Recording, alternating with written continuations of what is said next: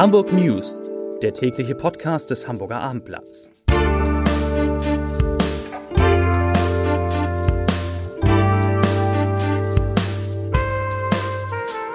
Moin, mein Name ist Lars Heider und heute geht es um die Solidaritätskundgebung für Israel und einen Zwischenfall dort. Weitere Themen. Olaf Scholz lädt Emmanuel Macron in Blankenese zu Fischbrötchen ein. Eine wichtige S-Bahn-Strecke wird gesperrt und Barbara Schöneberger spricht über den Wendepunkt in ihrer Karriere. Dazu gleich mehr. Zunächst aber wie immer die Top 3, die drei meistgelesenen Themen und Texte auf abendblatt.de. Auf Platz 3 Verfolgungsjagd über A7 endet mit drei Reifen im Graben. Auf Platz 2 interessant Dopingprozess naht Neues Gutachten entlastet Ex-HSVer Mario Vuskovic. Und auf Platz 1 Gastronomen streichen umstrittenes Gericht von der Karte. Das waren, das sind die Top 3 auf abendblatt.de. Hamburg hat am Montagabend ein Zeichen der Solidarität mit Israel gesetzt. Rund 1500 Menschen versammelten sich im Nieselregen an der Riesendammbrücke, wo die deutsch-israelische Gesellschaft zu der Kundgebung eingeladen hatte. Wir stehen an der Seite Israels, hieß es in dem Appell. Hamburgs zweite Bürgermeisterin Katharina Fegebank rang um Fassung, als sie von dem Paar sprach, das in Israel seine Zwillinge noch in einen Schutzbunker hatte bringen können, bevor es selbst starb.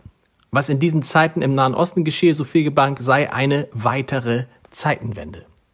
Kurz nach der Kundgebung soll es nach Abendinformationen zu einem schweren Zwischenfall gekommen sein.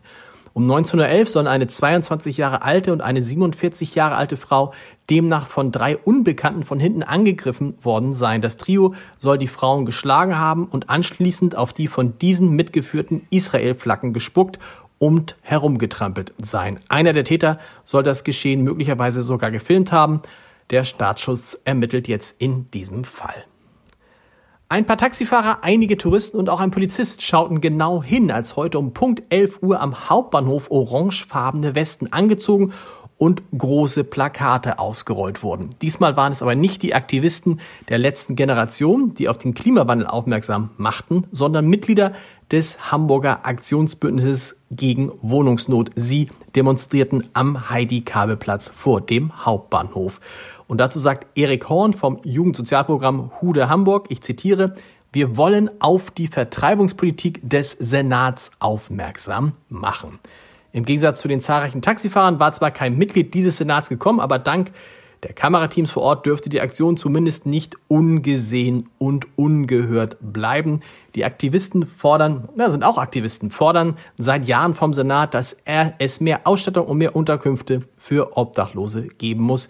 Das Ziel, bis ins Jahr 2030 die Obdachlosigkeit in Hamburg überwunden zu haben, scheint ihnen in weite Ferne. Der Kanzler und der Präsident am Krisentelefon, die Partnerin bei Kent Nagano, dem Dirigenten in der Elbphilharmonie. Nach dem vernieselten, aber herzlichen Auftakt der zweitägigen deutsch-französischen Kabinettsklausur bei Airbus und in den Städten im Hotel Louis. Jakob gab es zumindest für Brigitte Macron und Britta Ernst, die Frau von Olaf Scholz, ein etwas leichteres Programm. Sie besuchten die Elbphilharmonie und guckten sich die genau an und anschließend spielten die Philharmoniker unter eben Dirigent Kent Nagano Beethoven. Bundeskanzler Olaf Scholz und Präsident Emmanuel Macron mussten sich dagegen mit US-Präsident Joe Biden und dem britischen Premier Rishi Sunak sowie Italien, Italiens Regierungschefin Giorgia Meloni zur Reaktion auf die Angriffe der Hamas auf Israel abstimmen. In diesem Jahr sind bereits fast 5000 Fahrten der Haddock-Fähr nach und von Finkenwerder ausgefallen. Das geht aus einer Antwort des Senats auf eine kleine Anfrage der Linksfraktion hervor, die nach den Ausfällen auf den beliebten Linien 62, 64 und 68 zwischen Januar und August gefragt hatte. Wie gesagt, 5000 Fahrten sind ausgefallen und diese Zahlen, das sagt die linke Bürgerschaftsabgeordnete Heike Sudmann, seien einfach nur niederschmetternd.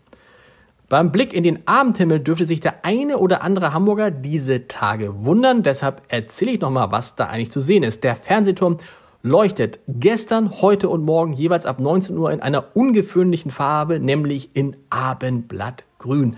Und Grund ist natürlich der 75. Geburtstag des Hamburger Abendblattes, der immer näher rückt am Kommenden Sonnabend ist es soweit, da werden wir tatsächlich 75 Jahre alt. Die Deutsche Bahn hat heute umfangreiche Gleisbauarbeiten auf dem S-Bahn-Abschnitt zwischen Stellingen und Altona angekündigt. Sie dienen als Vorbereitung für den künftigen Regional- und Fernbahnhof Altona. Aufgrund der Bauarbeiten müsse der Abschnitt von Sonnabend, dem 14. Oktober, unserem Geburtstag, bis Sonntag, 29. Oktober, für den S-Bahn-Verkehr gesperrt werden. Und während dieser Zeit das ist vor allem, das sind vor allem die Hamburger Herbstferien, richtet die S-Bahn einen Ersatzverkehr mit Bussen zwischen Stellingen, Langenfelde, Emilienstraße und Sternschanze ein. Der Podcast-Tipp des Tages. Günter Jauch wird kommen, Tim Melzer und Christoph Maria Herbst, Ina Müller und Mario Barth. Am Freitag, am 13. Oktober, wird im NDR Fernsehen die tausendste Folge der NDR Talkshow ausgestrahlt. Vorher waren die Moderatoren Barbara Schöneberger und Hubertus Meyer-Burkhardt dankenswerterweise in meinem kleinen Podcast Entscheider treffen Heider zu Gast.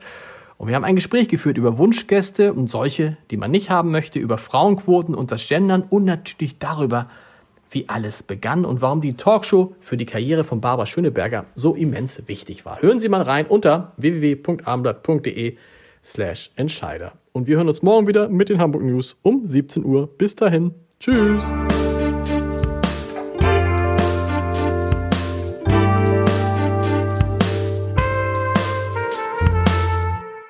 Weitere Podcasts vom Hamburger Abendblatt finden Sie auf abendblatt.de slash podcast.